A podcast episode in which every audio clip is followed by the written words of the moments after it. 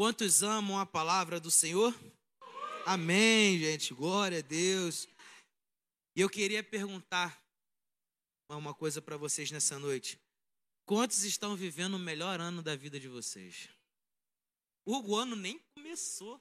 Janeiro vai acabar e você já está perguntando se eu estou vivendo o melhor ano da minha vida. É lógico, porque a nossa confiança não está na bolsa de valores. A nossa confiança não está naquele que está na frente do governo do país. A nossa confiança não está em, em, carros, não está em, em, em lugares. A nossa confiança está naquele que não muda e não falha. Deus, Ele é soberano. Nós não precisamos entender Deus. Olha o tamanho da nossa cabeça. Como é que a gente quer entender a soberania de Deus em toda a sua infinidade? Nós precisamos apenas confiar descansar e fazer a nossa parte. Deus ele está no barco está cuidando da gente. Amém? Vocês estão felizes nessa noite, gente? Aleluia!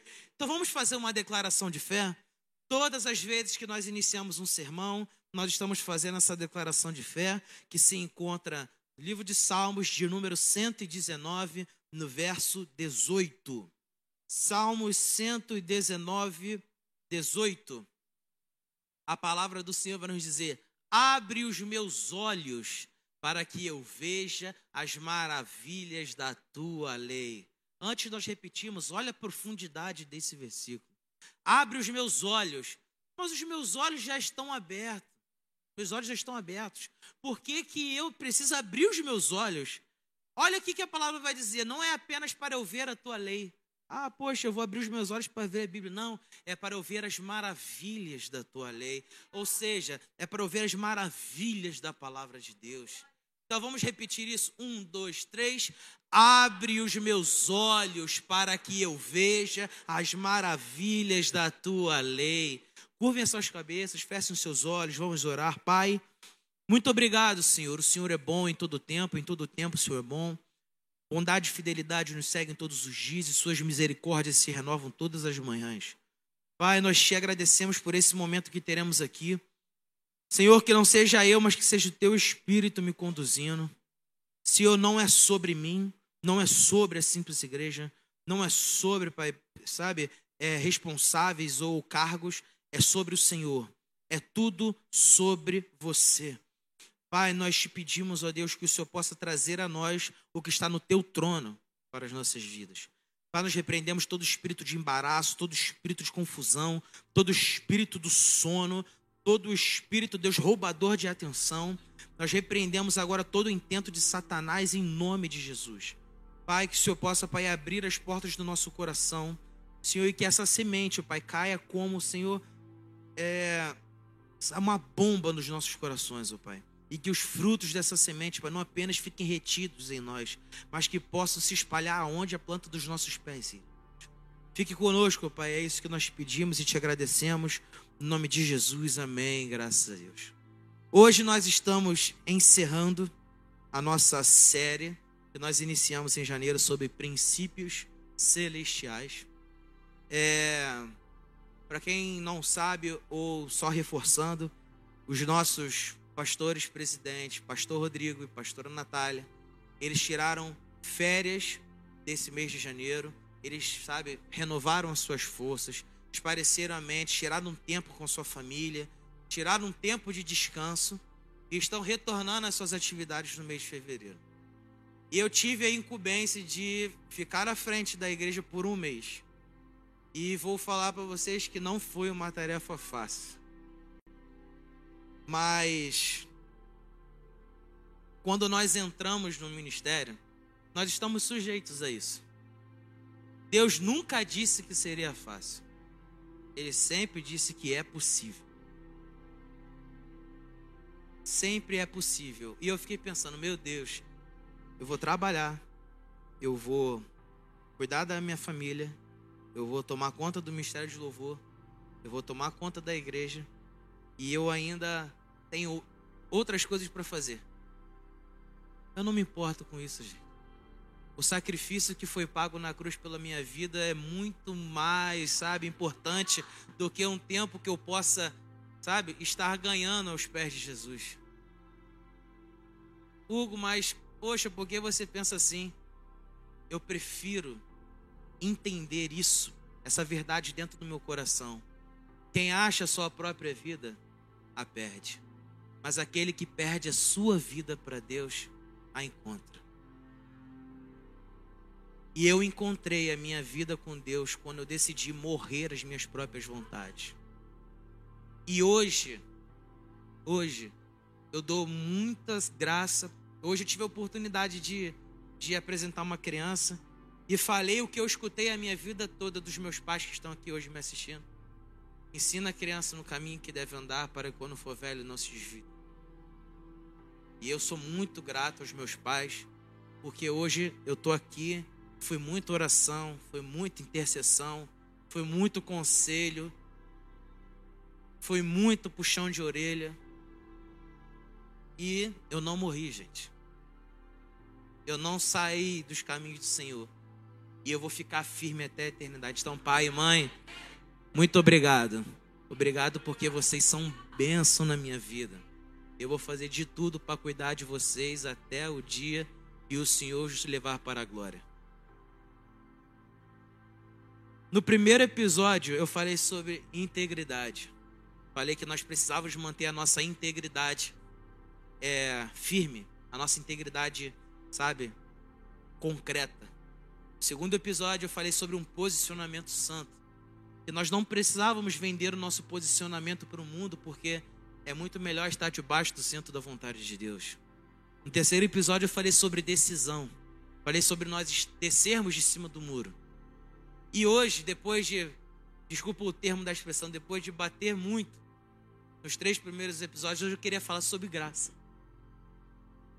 E mas eu não quero, eu não vou pregar isso, não é, né, bíblico.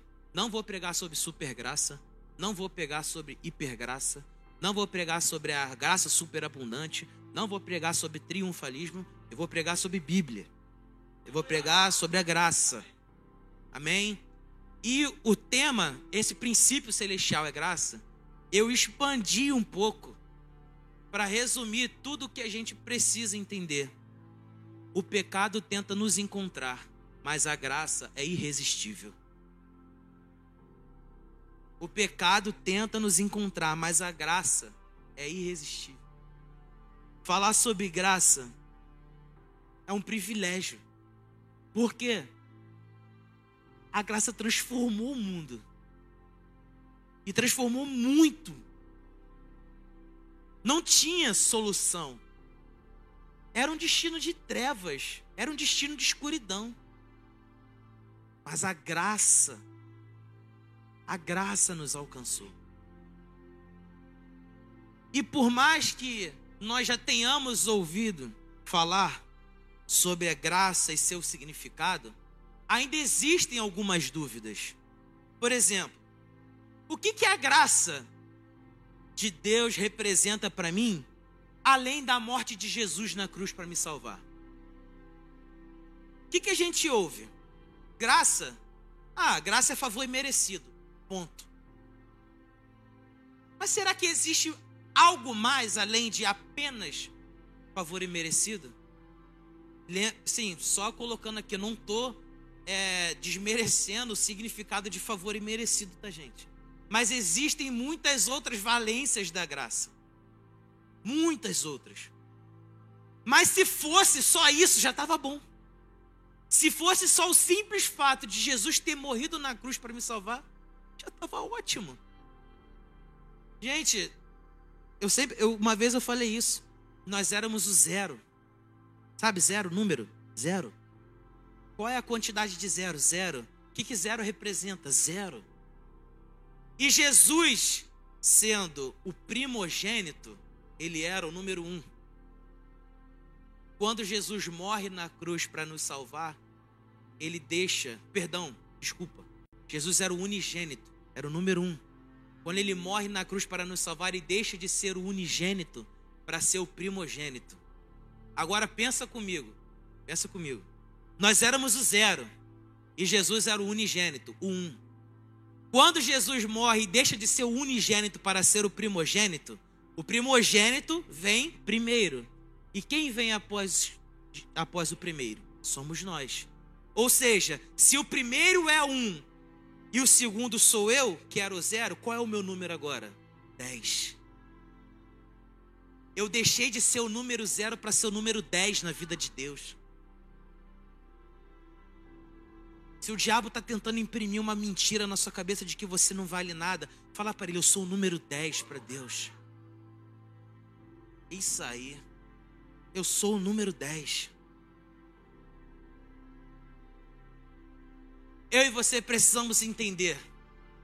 Graça vai muito além da morte de Jesus na cruz. E quando nós entendemos isso, nós somos completamente cheios do amor de Deus. Completamente cheios. O versículo chave, o versículo base, o versículo tema da nossa pregação se encontra em Tito, capítulo 2, versículos 11 ao 14.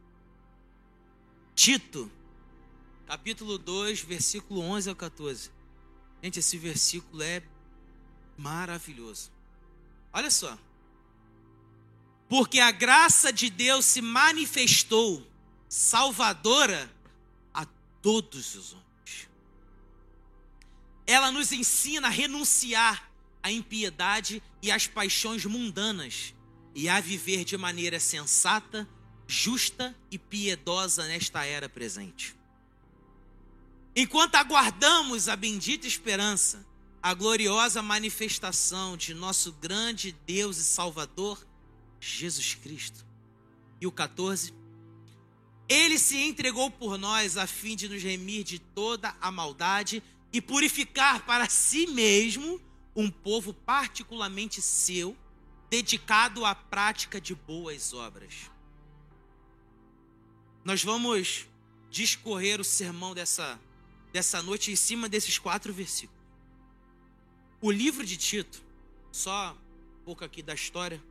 O livro de Tito é uma carta escrita de Paulo a Tito. E quem era Tito? Tito era um assistente de Paulo e um companheiro de seu ministério. E essa carta, se nós formos ler ela como um todo, ela dá instruções a Tito sobre como deveria ser a organização e o funcionamento das igrejas aonde Tito estava baseado, que naquela época era a cidade de Creta. E Paulo cita nessa nesse pequeno nessa pequena passagem de quatro versículos, de maneira poderosa incrível, o que é a graça de Deus. A primeira parte, que é porque a graça de Deus, é assim que começa o versículo 11. Graça de Deus, significado rápido, favor e merecido. Mas o que é favor e merecido? Favor e merecido é a concessão de bondade a alguém que não tinha direito. Não depende de méritos ou de atitudes que nós tenhamos ou não. Não é algo que nós façamos ou deixamos de fazer. Hugo, resume para mim. O que é favor imerecido? É um presente que justifica o injustificável. É um presente que perdoa o imperdoável. Olha Olha a profundidade do que é o favor imerecido, o significado que nós ouvimos a vida toda. É um presente que justifica o injustificável. Meu Deus. Imagine você sendo é, acusado de diversas coisas. E ninguém foi por você nunca. Mas eis que surge uma pessoa. Eis que surge o filho do homem. Eu compro a causa dessa pessoa. Mas é imperdoável. Não importa. Não importa. O que eu estou oferecendo cobre todos os pecados. O que eu estou oferecendo cobre todas as imperfeições, meu sangue. Esse foi o preço que nós recebemos pelas nossas injustificações. Esse foi o preço que nós recebemos por tudo aquilo que nós estávamos fadados, estávamos destinados. Preço de sangue. Biblicamente falando, à luz da palavra, graça é favor. E olha que interessante. Graça é favor, é dádiva, imerecidos da parte do Senhor para conosco. Independendo de méritos ou de atitudes, porque tem tudo a ver com o amor do Pai incondicional por mim e por você. Tudo a ver com o amor incondicional. Sabe por quê? João 3,16 vai dizer o seguinte: Porque Deus amou o mundo de tal maneira. Deus amou o mundo de tal maneira. Se o versículo acabasse aqui, já estava bom? Já estava ótimo. Imagine, Deus amou o mundo de tal maneira que enviou o seu filho, o seu único filho, para que todo aquele que nele crê não pereça, mas tenha vida eterna. A graça, ela é dádiva, ela é favor, ela é um presente para os imperdoáveis, para os injustificáveis, mas se resumiu na ação de uma ideia. Qual foi a ideia? Deus amou o mundo de tal maneira. Ponto. E qual foi a ação que foi gerada diante desse amor? Dar o seu único filho para salvar a mim e você. Não ficou apenas numa ideia. Poxa, eu amo muito. Amo muito a igreja. Amo muito aquela pessoa. Nossa, como eu tenho estimo por aquele jovem. Não passou. Não passou. Não ficou nisso. Mas transcendeu. Transcendeu. Aonde havia escuridão, tornou-se luz. Aonde abundava o pecado, superabundou a graça de Deus. Segunda parte, porque a graça de Deus se manifestou. Como que a graça se manifestou até nós? De uma maneira muito simples. Essa palavra se manifestou, na raiz do seu significado, vai dizer que a graça apareceu. Hugo, me confundi um pouquinho mais. Primeiro a graça se manifestou, beleza, eu penso que apareceu, pum. Mas ela vai aparecer na minha frente, ela chegou do meu lado, ela está ali perto de mim. Como que a graça apareceu? A graça, ela veio para nos libertar do pecado e trazer salvação eterna para as nossas vidas. Agora, a pergunta que eu quero fazer é: qual foi a pessoa que Deus enviou para nos libertar dos nossos pecados e nos trazer salvação? Jesus Cristo. Ou seja, quando a Bíblia vai dizer que a graça se manifestou, que a graça apareceu, a Bíblia quer nos revelar que a graça é a própria pessoa de Jesus Cristo.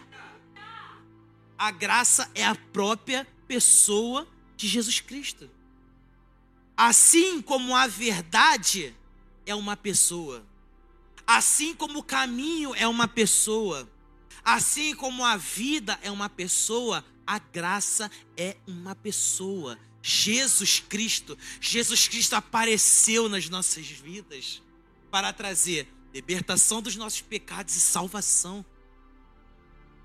E não olhe apenas para o nosso próprio umbigo, porque a palavra de Deus que a graça se manifestou a todos os homens. Então, olha só que Explode a cabeça. Jesus ele apareceu para todos aqueles aqui que estão sentados, para todos os que estão lá fora, para o mundo todo, sem reservas, sem acepção de pessoas. Ele apareceu.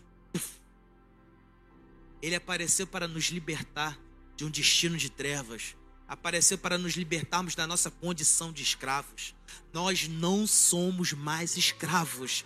Hoje nós somos filhos de Deus, altamente amados e favorecidos. Aleluia! Glória a Deus.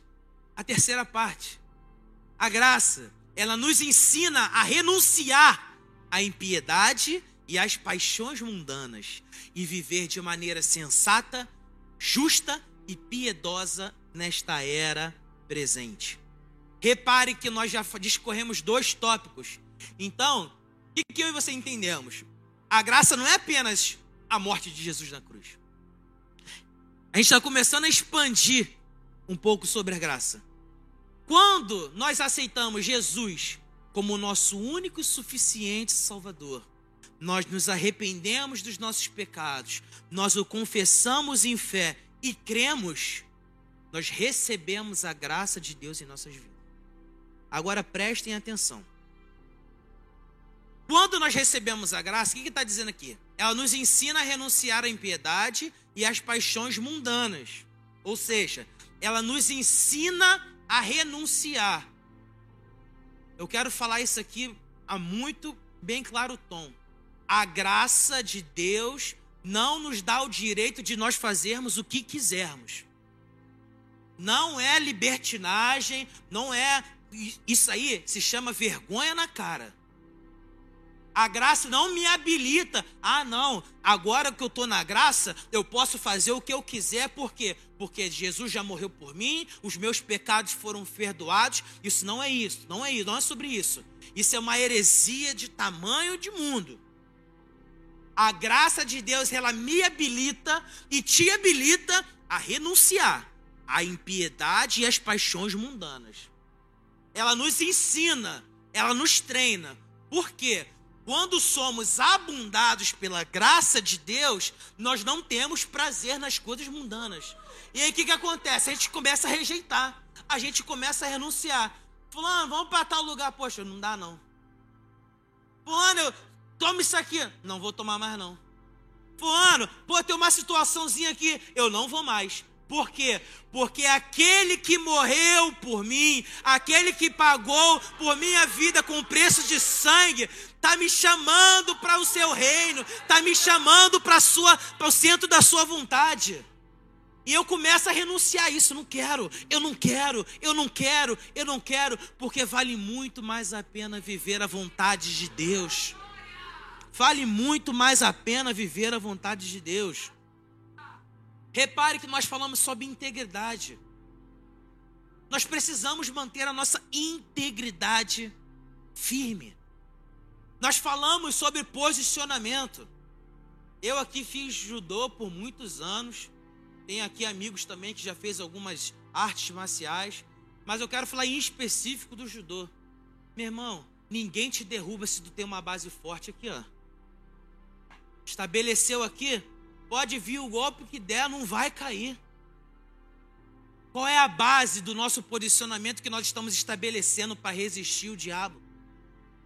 Terceiro, decisão. Tem muita gente que está em cima do muro. Ah, eu estou com medo de magoar alguém. Eu estou com medo de que fulano vai achar de mim. Eu estou com medo de que cigano vai achar de mim.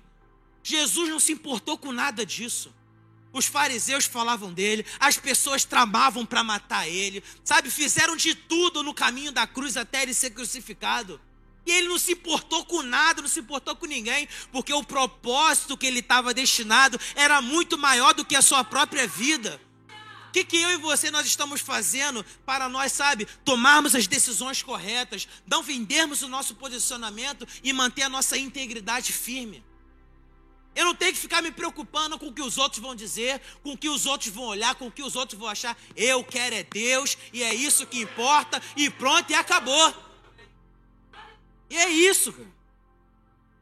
Oh, meu Deus.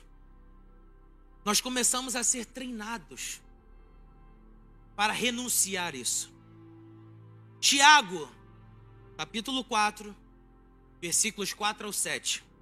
Olha o que a Bíblia vai nos dizer. Tiago, capítulo 4, versículos 4 ao 7. Adúlteros, vocês não sabem que a amizade com o mudo é inimizade com Deus? Versículo, se não me engano, 5 agora. Ou 4. Bota aí Tiago capítulo 4, por favor. Adúlteros, vocês não sabem que amizade com o mundo é inimizade com Deus? Quem quer ser amigo de Deus, faz-se inimigo, de, amigo do mundo, faz-se inimigo de Deus. Ou vocês acham que é sem razão que a Escritura diz que o Espírito que ele faz habitar em nós tem fortes ciúmes? Para aqui, no 5. Dentro de mim, de você, há uma pessoa que se chama Espírito Santo. E olha o que, a palavra está dizendo. Ele tem ciúmes. Ele tem ciúmes. Ele tem ciúmes de mim, de você, porque é um cuidado genuíno. É um algo que assim, poxa, não vai, eu te amo tanto, não vai para esse caminho. Não escolhe essa, essa opção. Versículo 6. Mas ele nos concede graça maior. Por isso diz a, diz a Escritura: Deus se opõe aos orgulhosos, mas concede graça aos humildes. O que, repara aqui nesse 6. O que, que Deus ele quis me dizer nesse versículo? Deus, ele se opõe aos orgulhosos, aqueles que não vivem na dependência, aqueles que não, eu quero viver a minha própria vida, eu sou o rei da minha vida e tá tudo certo, eu gosto de viver a vida como se fosse o último dia mas ele concede graça aos humildes. O que, que significa isso? Deus, eu entrego a minha vida ao Senhor. Todos os meus planos, projetos e sonhos, as minhas decisões, tudo aquilo que eu falar, o que eu pensar, eu apresento a Ti, porque eu não quero dar um passo sem a Tua presença, eu não quero dar um passo para frente ou para trás sem tua decisão, eu não quero falar nada que não seja o Teu Espírito falando através de mim. É humildade para reconhecer que Deus é a nossa suficiência, é a nossa dependência e nós não somos nada sem Ele. E o versículo 7, para encerrarmos: portanto, submetam-se a Deus, resistam ao diabo e ele fugirá de vocês. Meu irmão, a vitória na cruz foi conquistada para as nossas vidas e essa é a nossa vitória. Agora pensa comigo, se a vitória foi conquistada para mim, essa é a vitória que eu recebi. O que eu preciso fazer? Resiste, irmão. Resiste. O diabo vai atacar, base firme. E aonde está a nossa base? Na palavra de Deus. Resista ao diabo. Ele vai embora. Ele vai querer voltar. Mas quanto mais somos atacados, mais somos fortalecidos. Porque ele vai querer vir de um lado. E você já veio por esse lado. Eu sei como sair, ó. Vai embora. Ele vai querer vir pelo outro lado. Mil cairão ao meu lado, dez mil à minha direita, mas eu não serei atingido. Ele é o nosso escudo, ele é o nosso protetor. Salmo 121. Eleva os meus olhos para os montes. De onde me virá o socorro? O meu socorro vem do Senhor que fez o céu e a terra. Não deixará vacilar os teus pés. Aquele que te guarda não tosquenejará. Este não tosquenejará nem dormirá o guarda de Israel. O Senhor é tua entrada, o Senhor é tua sombra e tua direita. O sol não te molestará de dia, nem a lua de noite. O Senhor te guardará de todo o mal. Ele guardará a tua alma. O Senhor guardará a tua entrada e a tua saída desde agora e para sempre.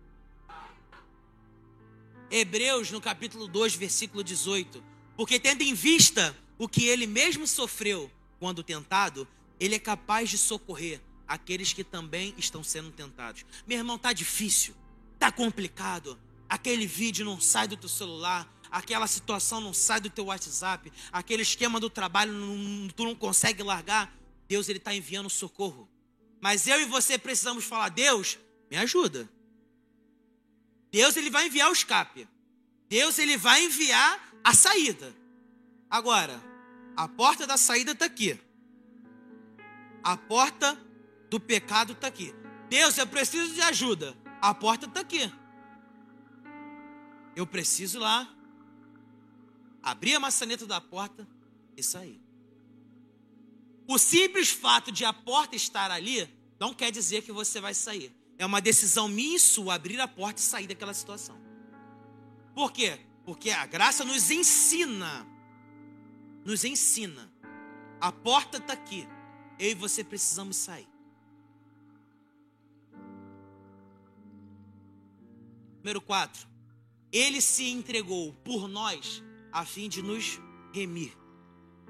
A palavra remir tem o mesmo significado da palavra redenção.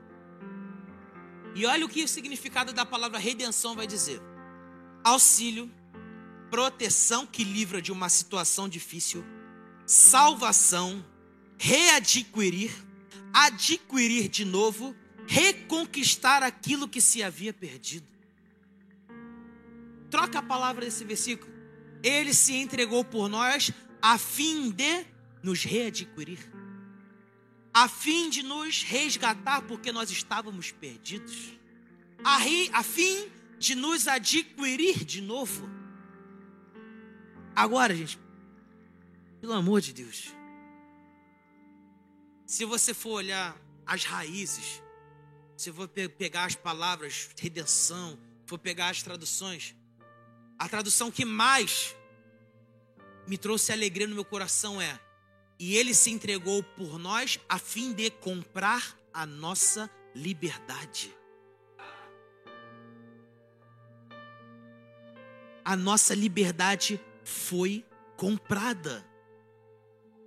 Livro de Colossenses, capítulo 1, versículos 13 e 14. Colossenses, capítulo 1, versículos 13 e 14. Irmão, vibra com isso. Eu, eu amo esse versículo. Pois ele nos resgatou, ele comprou a nossa liberdade, ele nos readquiriu do domínio das trevas e nos transportou para o reino do seu Filho amado. Agora olha o 14, olha o 14. A quem temos a redenção, a saber, o perdão dos pecados. Meu Deus, o preço foi pago naquela cruz. Bradou no céu, Etelestai, está consumado. Não tem como voltar atrás, não tem como voltar, o preço foi pago, ó. Somos filhos de Deus no reino do amor. Aleluia. Romanos, capítulo 3, versículo 21 ao 24. Mas agora se manifestou uma justiça que provém de Deus, independente da lei, da qual testemunham a lei e os profetas. Justiça de Deus mediante a fé em Jesus Cristo para todos os que creem. Não há distinção, pois todos pecaram e estão destituídos da glória de Deus. E o 24 sendo justificados gratuitamente por sua graça, por meio da redenção que há em Cristo Jesus. Aleluia. Uma forma de uma salva de palmas para o nosso Deus.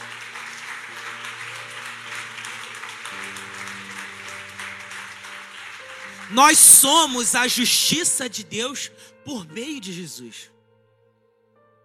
Aleluia. Preste atenção, gente. A cruz, o madeiro, era para mim e para você.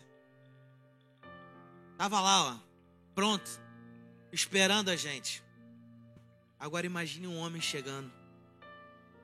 Ei, engraçado. Por que que você está aqui? Nossa, tá tudo errado. Eu sou um pecador. Eu não tenho mais solução, eu não tenho mais vida e eu vou ser crucificado. Espera aí, deixa eu medir aqui. Essa cruz é do meu tamanho. Nossa, que coincidência. Pois é, né? Mas não tem mais jeito para mim. Deixa eu te dizer uma coisa. Eu quero fazer um acordo com você. Você aceita trocar de lugar? Como assim trocar de lugar? Eu sou crucificado no seu lugar e você tem vida. Mas como? Por que, que você quer trocar comigo? Você não fez nada. Meu filho, eu te amo. O meu pai te ama e ele precisa que você esteja com ele novamente. Meu irmão, Jesus estava naquele caminho, sofrendo, tomando não sei quantas chibatadas nas costas os seus pés e as suas mãos foram cravados no madeiro. Uma coroa de espinhos foi colocada sobre sua cabeça. Uma placa em cima da cruz desmerecendo quem era Jesus. Zombaram de Cristo. mas nada importava. Nada importava. O amor que Deus sentiu pela gente transcendeu todas as barreiras do pecado, transcendeu todas as barreiras da iniquidade, transcendeu todas as barreiras da escuridão. Uma pessoa comprou nossa liberdade. Foi um preço de sangue que nos tirou de um destino de trevas para um destino de luz. Ah, Deus, obrigado. E por fim, e purificar para si mesmo um povo. Quando ele diz purificar para si um povo, ele quer dizer que purificar para si, para ser peculiarmente, especialmente e exclusivamente seu povo. Olha o que 1 Pedro, capítulo 2, versículos 9 e 10 vai dizer. 1 Pedro, capítulo 2, versículos 9 e 10. Vocês, porém, são geração eleita, sacerdócio real, nação santa, povo exclusivo de Deus, para anunciar as grandezas daquele que o chamou das trevas para a sua maravilhosa luz. E o versículo 10: Antes vocês nem sequer eram povo, olha isso. Mas agora são povo de Deus. Não haviam recebido misericórdia, mas agora a receberam. Oh, meu Deus. Quando eu e você entendemos isso, nós começamos a ficar entusiasmados. Hugo, entusiasmados com o quê? Em viver uma vida plena e cheia de boas práticas na presença de Deus.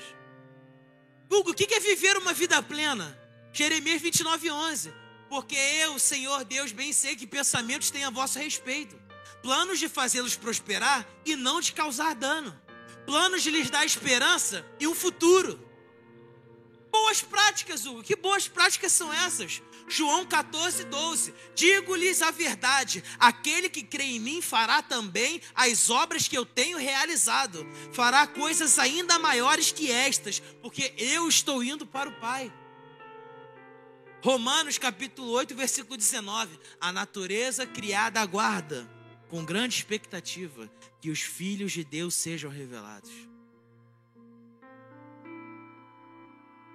A graça de Deus não foi apenas morte de Jesus na cruz para nos salvar dos nossos pecados, mas ela também é a presença do Espírito Santo.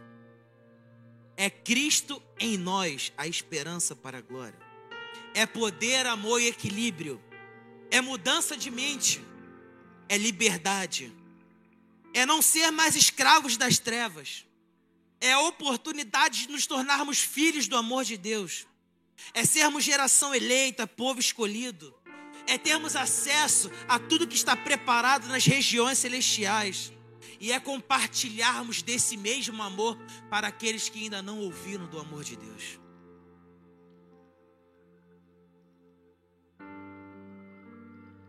Aleluia. Nós somos alvos da graça de Deus. Por que, que essa frase, Hugo? Nesse tempo verbal, nós somos alvos da graça de Deus. Nós não fomos alvos da graça de Deus. Então quer dizer que nós nunca seremos mais? Não. Nós somos alvos da graça de Deus todos os dias. Nós andamos por graça. Nós nos movemos por graça. Nós vivemos em graça. A graça de Deus nos alcança todos os dias. Sabe o que é todos os dias? É hoje, é amanhã, daqui a 5, 10, 15, 20, 30 anos. A graça de Deus vai nos acompanhar. Todos os dias nós somos alvos da graça de Deus. Vamos nos colocar de pé. Aleluia. Preste atenção. O coração de Jesus precisou parar de bater para que o nosso continuasse batendo. Quando aceitamos Jesus como nosso único e suficiente Salvador, confessamos Ele em fé, cremos, nos arrependemos dos nossos pecados, nós recebemos a graça. E isso nos habilita a vivermos uma vida íntegra diante de Deus. Receber a graça não significa que estamos isentos das dificuldades ou tentações, mas significa que se o pecado bater em nossa porta para nos oferecer alguma coisa, a proposta da graça sempre será melhor. O inimigo pode até nos mostrar algo tentador, mas nada se compara à irresistível e maravilhosa graça. Nada se compara. Talvez você tenha chegado aqui na igreja e, cara, eu eu não eu não tinha mais sentido, sabe? Eu venho aqui e tal, mas eu precisava de um de um algo mais. Eu precisava de um complemento. O Espírito Santo está dizendo para você nessa noite: a minha graça te basta. A minha graça te basta. O perdão de Deus é completo. Ele sara as nossas almas, não há mais culpa, não há mais condenação. O amor de Deus enche, preenche todas as lacunas e espaços que há no nosso coração.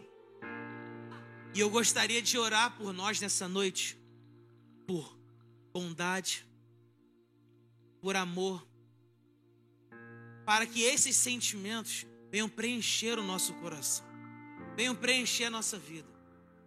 Chega de levar uma vida amargurada, chega de levar uma vida triste, chega de levar uma vida desesperançosa, chega de levar uma vida sem destino, sem rumo. A graça de Deus nos alcançou, nos alcança e nos alcançará todos os dias. Pai, nós oramos nesse momento para que o Senhor possa transbordar os nossos corações de amor, de paz, de bondade. Senhor, que nós possamos entender que o Senhor é fiel, que o Senhor é um Deus amoroso, um Deus bondoso. Pai, nós te pedimos, oh Pai, que o Senhor possa transbordar de amor os nossos corações. Pai, chega, ó Pai, de viver para uma vida, ó Pai, sem rumo, uma vida sem sentido, uma vida sem propósito. Senhor, nós temos um propósito claro, ó Pai, nós nos reconciliarmos com o Senhor e viver uma vida plena segundo a Sua vontade. Pai, nós te pedimos, Senhor, encha os nossos corações, enche os nossos corações, ó Pai.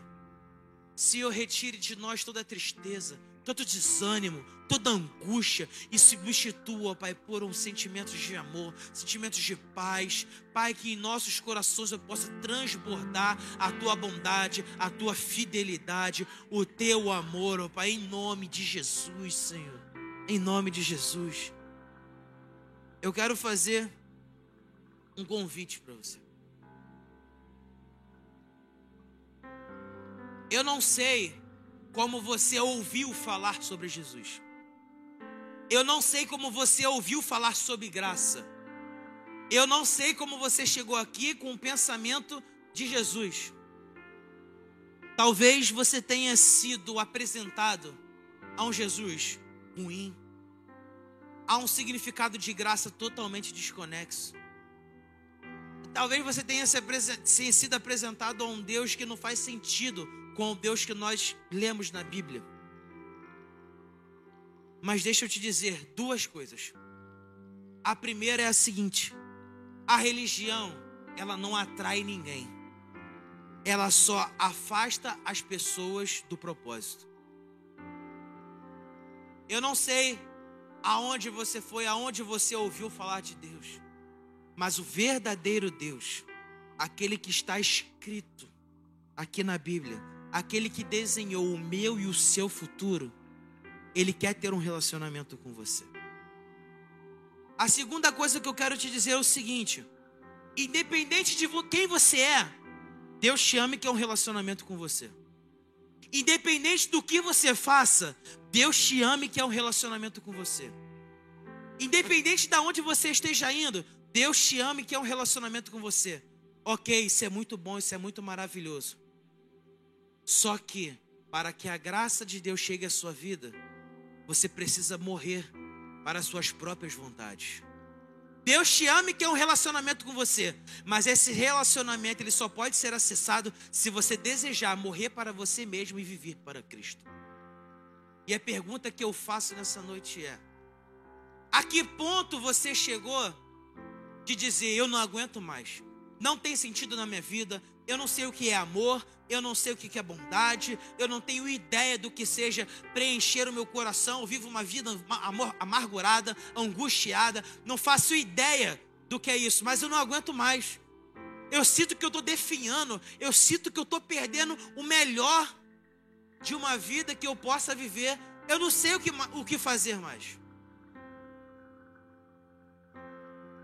O Espírito Santo está dizendo para você o seguinte: deixa na cruz as suas vontades, os seus desejos, tudo aquilo que você quer, coloca diante do altar, diante dos pés de Jesus, porque Ele tem uma vida melhor para te dar. Há alguém que deseja, hoje, neste momento, aceitar Jesus como seu único e suficiente Salvador, deixar tudo isso para trás e viver uma vida nova. Há alguém que deseja também voltar para os caminhos do Senhor, dizendo: Poxa, eu, eu vivi uma vida plena com Deus mas eu por um, por um segundo, por um instante, eu fugi do centro da sua vontade. Mas hoje eu percebo que não há nada mais importante do que estar debaixo da vontade de Deus. Há alguém que hoje, nesse momento, deseja ser transbordado, deseja ser alcançado por esse amor furioso, incontrolável, que não mediu esforço para me ter e para te ter. Alguém que deseja aceitar Jesus como seu único e suficiente Salvador, ou voltar para os caminhos do Senhor. Levante sua mão, eu quero orar por você. Alguém que deseja tomar essa decisão nesse momento, eu quero voltar. Não perca essa oportunidade. Deus está te chamando.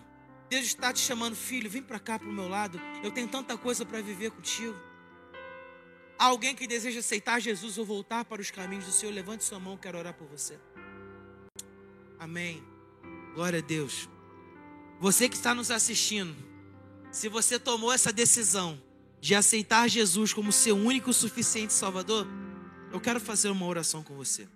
Mas não deixe de mandar uma mensagem para nós dizendo: Eu aceito, aceitei Jesus. Há alguém que aceitou Jesus aqui? Estão levantando a mão ali para trás? Amém. Glória a Deus. Glória a Deus. Aleluia.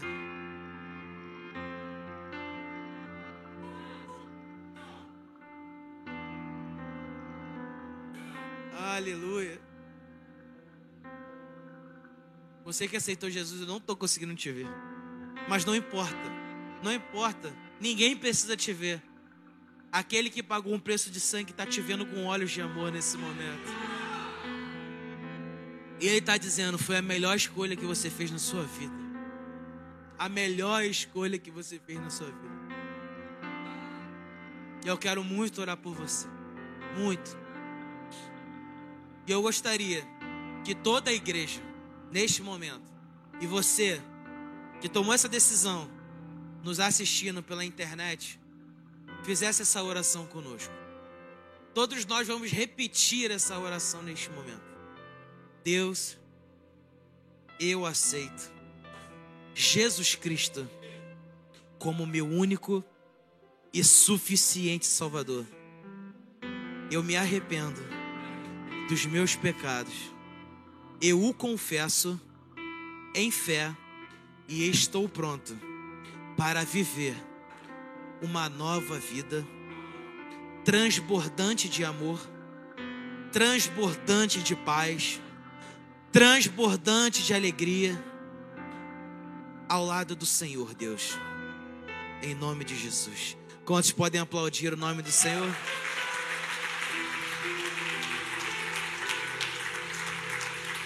Aleluia. O Senhor é bom em todo tempo. E em todo tempo o Senhor é bom. Amém? Vamos nos despedir nesse momento. Estenda suas mãos como se estivessem recebendo algo.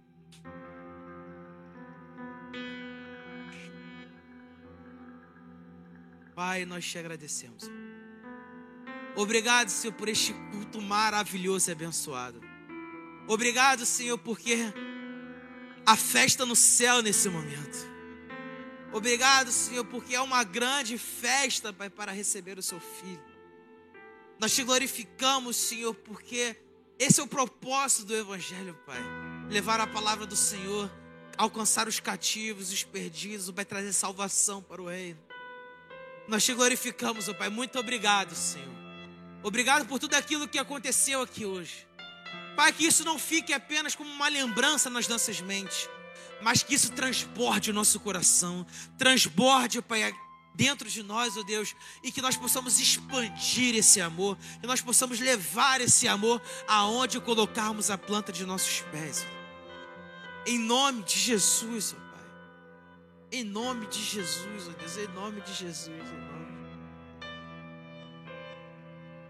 Deus ele está, está mostrando um, um, um, um bebedouro com a torneira aberta e transbordando um copo. O Espírito Santo está transbordando a tua vida nesse momento. O Espírito Santo está transbordando como você nunca um dia imaginou. Enche, Senhor, até transbordar. Muito obrigado, Senhor. Muito obrigado. Que nós possamos ir para os nossos lares em paz e segurança, guardados e protegidos de todo mal que possamos ter uma semana extremamente abençoada, cheia de boas notícias. Nos dê a oportunidade, Senhor, de falarmos, ó Pai, do Senhor para alguém. Pai, que nós possamos viver uma vida íntegra, uma vida reta, uma vida com propósito com o Senhor, Pai. Ô Espírito Santo, que a graça do nosso Senhor e Salvador Jesus Cristo, o amor de Deus, o Pai, a comunhão e a consolação do Espírito Santo seja sobre toda a igreja em nome de Jesus. Se você tomou posse dessa palavra, se você recebeu essa palavra, se você está saindo daqui transbordada pelo Espírito Santo, dê a melhor salva de palmas para o nosso Deus.